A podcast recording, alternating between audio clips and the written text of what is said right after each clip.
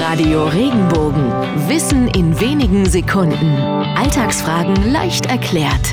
Ein Wink mit dem Zaunpfahl geben. Warum winken wir mit Zäunen, wenn wir jemand einen unmissverständlichen Hinweis geben wollen? Vermutlich war der Teil mit dem Winken schon bei der Entstehung nicht ernst gemeint, sondern diente eher der Verharmlosung. Um es klar zu sagen, mit dem Spruch hat man einem anderen eine Tracht Prügel angedroht. Zäune gab es überall. Entsprechendes Material zum Prügeln stand damit an jeder Ecke zur Verfügung. Der Wink mit dem Zaunpfahl ist also die klare Ansage bis hierher und nicht weiter. Sonst setzt es was.